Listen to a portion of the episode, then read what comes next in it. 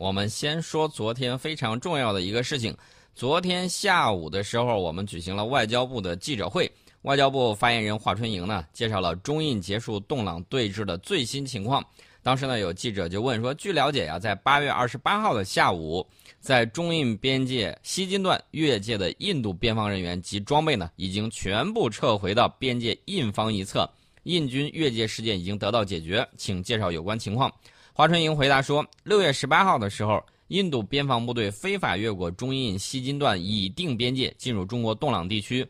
中方呢，通过外交渠道多次向印方提出交涉。”向国际社会说明事实真相，阐明中方严正立场和明确要求，敦促印方立即将越界边防部队撤回边界印方一侧。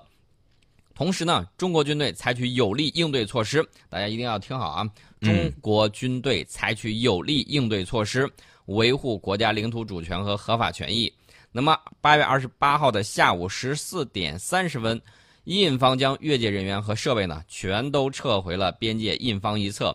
中方现场人员对此进行了确认，中方将继续按照历史界约定，呃，历史界约规定行使主权权利，维护领土主权。那么，中国政府呢，重视发展同印度的睦邻友好关系，希望印方切实遵守历史界约和国际法基本原则，与中方一道，在互相尊重领土主权的基础上。维护边境地区和平安宁，促进两国关系健康发展。那么有记者就又问了，说这个印度边防人员是已经撤离，还是正在撤离过程中呢？嗯，华春莹回答说：“我很高兴地向你确认，印方越界人员和设备已经全都撤回边界印方一侧。”那么有记者又问了，说印度政府声明是中印双方脱离接触。但你刚才并未提到中方撤离，只提到印方军队的撤离，你如何解释？华春莹回答说：“中方已经表明，印方越界人员和设备已经全都撤回边界印方一侧，中国边防部队继续在洞朗地区巡逻驻守，中方将继续按照历史界约规定行使主权权利，维护领土主权。”这个话已经说的非常的清楚了。嗯，印度滚蛋了，我们在这儿继续巡逻。那么，有有记者又补充问了一个问题，说印方可是说的是相互脱离接触，你同意这种说法吗？华春莹说，我要强调的是，印方已经将越界人员和设备全都撤回边境印方一侧，中方现场人员对此进行了确认，中国边防部队继续在洞朗地区巡逻驻守，中方将继续按照历史界约规定行使主权权利，维护领土主权。同时呢，鉴于现场情况已经出现变化。中方将根据现地情况做出必要调整和部署。呃，这记者就接着问呢，是说希望你再澄清一下，你刚才的意思是印方已经单方面撤离洞朗地区，这是中方此前要求的，但你又说中方会根据现地情况做出调整，你能否再解释一下？他说我刚才已讲的信息已经非常清楚了，鉴于现场情况已经出现变化，中方将根据现地情况做出必要调整和部署。同时，我也强调。中国边防部队将继续按照历史界约规定行使主权权利，维护领土主权。重要的事儿已经说了三遍了。那么刚才这个记者他他听完这些之后，又有人就问了，说你刚才说这个印方已经撤出洞朗地区，洞朗对峙是否已经友好解决了？华春莹是这么回答的，他说印方已经将越界人员和设备全都撤回印边界印方一侧，中方现场人员对此进行了确认。中方将继续按照历史界约规定行使主权权利，维护领土主权。鉴于现场情况已经出现变化，中方将根据现地情况做出必要调整和部署。呃，大家可以看到了啊，这个重要的事情说三遍还不够，说了第四遍。说完第四遍之后，华春莹说：“我们认为，通过外交努力和平解决事件，符合中印双方利益，也彰显了中国作为负责任大国维护地区和平稳定的诚意和态度。”中国政府呢重视发展同印度的睦邻友好关系，希望印方切实遵守历史界约和国际法基本原则，与中方一道，在互相尊重领土主权的基础上，维护边境地区和平安宁，促进两国关系健康发展。那么，在昨天的时候，国防部新闻发言人吴谦也在回答记者提问的时候表示，八月二十八号下午十四点三十分。印方已经将越界人员和设备全部撤回到边界印方一侧，中方的现场人员对此进行了确认。中国军队将保持高度戒备，坚定捍卫国家领土主权。那么有记者就问说，根据报道，印方已经根据中国要求，将中印边界西金段越界的印军人员及设备全部撤回到边界印方一侧，请问国防部对此有何评论？吴谦是这么评论的：说从六月十八号以来，印度边防人员非法越界进入中国洞朗地区，引发中印边界局势持续紧张。中国军队呢对此坚决反对，并采取紧急处置措施，强化边界管控。前推作战部署，加强针对性训练，有力维护国家领土主权和合法权益。吴谦继续说：“中印边界地区的和平与安宁事关地区和平稳定，符合两国和两国人民的共同利益。我们提醒印方，从此次事件中汲取教训，切实遵守历史界约和国际法基本原则，与中方相向而行，共同维护边境地区和平安宁，推动两国两军关系健康发展。”吴谦最后提醒了大家一句话，我觉得这句话说的非常的给力啊，也非常的有道理，就是天下并不太平，和平需要保卫。中国军队有信心、有能力维护国家主权、安全、发展利益，有信心、有能力为维护世界和平做出新的更大贡献。那么接下来呢，我就看到了有新华社的一篇这个社论：印度撤军是认清形势后的正确选择。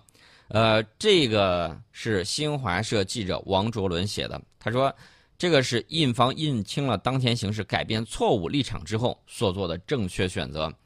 那么，我们看到这一系列的这个东西，我也看到了另外一个情况，什么情况呢？就是有人，尤其是外界媒体啊，一边都说咱们丢面子。大家都知道，这个《三国演义》里头骂死王朗、诸葛亮那一段。呃，印度说我就在这赖皮了，我就跟方唐镜一样跳过来跳过去了。然后我们说你滚，然后他就乖乖的滚回去了。大家觉得谁更没有面子呢？我觉得一定是印方没有面子。对。另外呢，大家要注意，华春莹强调，中国军队将继续在洞朗地区巡逻驻守。国防部发言人说，解放军前推了作战部署，这是什么意思呢？大家都知道，洞朗地区十分荒凉，以前那个地区几乎没有什么基础设施建设，中国军队继续在那儿巡逻可以理解。啊，但如何驻守呢？大家想一想，推前推作战部署又如何做到呢？大家应该想一想这些东西。呃，据消息人士透露，这一切源自于在七十多天的这个对峙过程之中，解放军被迫准备战斗，那么迅速在洞朗地区开展了支持对印作战以及长期军事存在的这种基础设施建设，在洞朗地区形成前所未有的这种军队驻扎能力。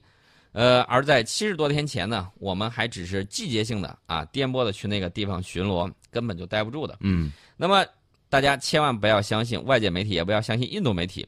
我们来重温一个报道，《印度时报》六月二十六号有一篇报道，持续超过一周的中印边境对峙事件，在两军高级军官国旗谈话后仍未缓解。